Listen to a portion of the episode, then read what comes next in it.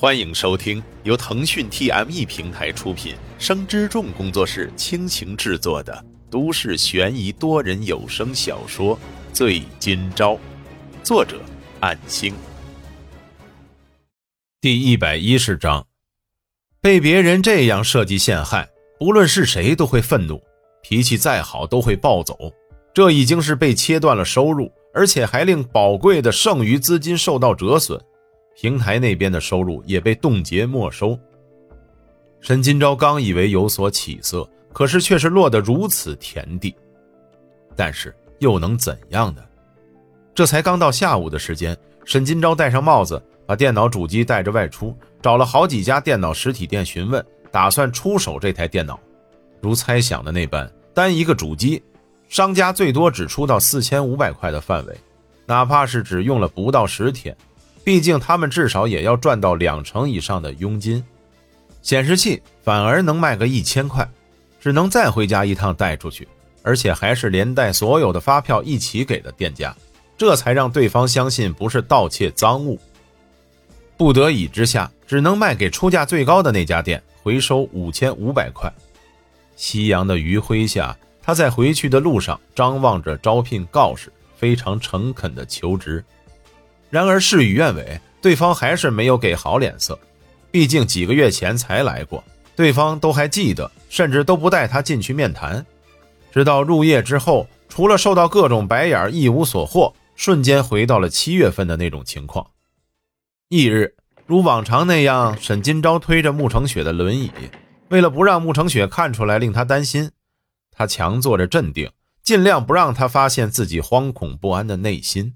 那种焦躁的情绪也一并抑制住。昭，你有心事吧？没什么，可能是凌晨接单做的太晚了，所以精神欠佳。如果有困难，记得和我说。嗯，明白。撑起遮阳伞，走在猛烈的太阳底下，看着清脆的绿化庭院，心情多少舒缓了一些。即使气温闷热，撑着伞如同活在阴影那样。缺少了接受阳光洗礼的底气，毕竟各自都有着自己的烦恼，哪怕已经是如此接近的距离，在糟糕的事态发生之后，都不希望在意的人难过，想要把最好的印象都留给对方，让对方快乐。回到病房，将慕成雪抱到病床上，帮她盖好被单，守护着直至她进入午睡，这才轻手轻脚地走出了病房，仿佛卸下了强行冷静的伪装。彷徨的心境令沈金钊离去的背影显得落寞。他此时的身影被打算叫住他的王明爱看到，在打算开口的那一瞬间停住了，看着他转入电梯间那边，想起只有最初见到沈金钊的时候见到过他这样消沉的背影，当时是连同穆家一起憎恨这个人的。可是现在他到底怎么了？只有一些猜想。从门外看了看熟睡的穆成雪，并非是两人有争执的样子。沈金钊离开医院之后，沿途继续寻找着工作，然而还是那样的不顺利，甚至刚被问完名字就被赶出去了。如果穆家已经不再针对自己，还有这么强烈的排斥情况，那么也只能是莫金尊在背后使坏了。一连数日一无所获，眼看已经临近月底，甚至还接到了傅雷的电话，要求他下个月一号必须准时打款。如果可以的话，能提前支付一个月就最好了。现在紧急。傅雷不是已经在卖房了吗？为什么还是这样急需用钱？无能为力。就算傅雷只是抱着试试看的态度说的话，听着都是那么的刺耳。眼下已经走投无路了，断了收入，到现在都快一个星期了。卖了电脑的钱也在陆续交给医院。下个月一号真的能按时打款赔偿金吗？沈金钊再次陷入了迷茫。这种无力感如同站在泥潭一样，有劲儿也无处使，甚至越是挣扎陷得越深。或许已经到了不得不向朋友求助的时候了吧？可是，该找谁呢？总不能……沈金钊捏紧了拳头，直至关节泛白。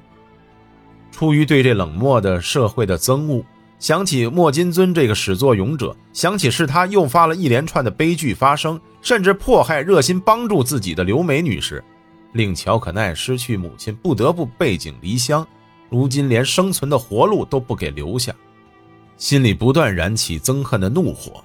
同时也想到了倔强的自己，因为自己的坚持，所以选择了与丹秋生对抗。然而不对抗也不行，那样的人不会真心实意的给予帮助，一旦让对方得逞的话，恐怕境遇会更加的危险。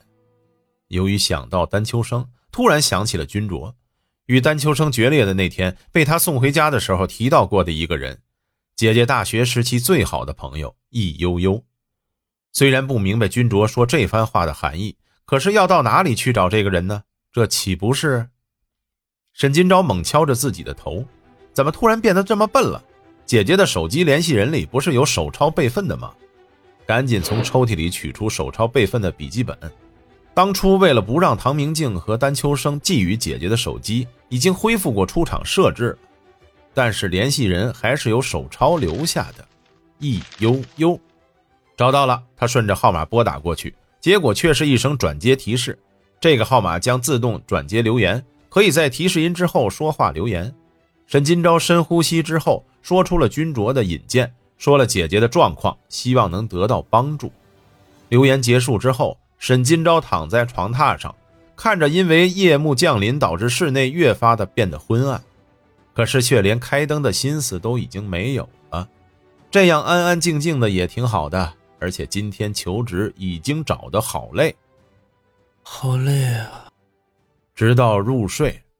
他再度睁眼，四周尽是黑暗。或许这是夜半三更，这个时间醒来又有什么意义呢？能做的事情一点都没有，唯独警醒的是又过去了一天。今天已经是十月三十号凌晨三点。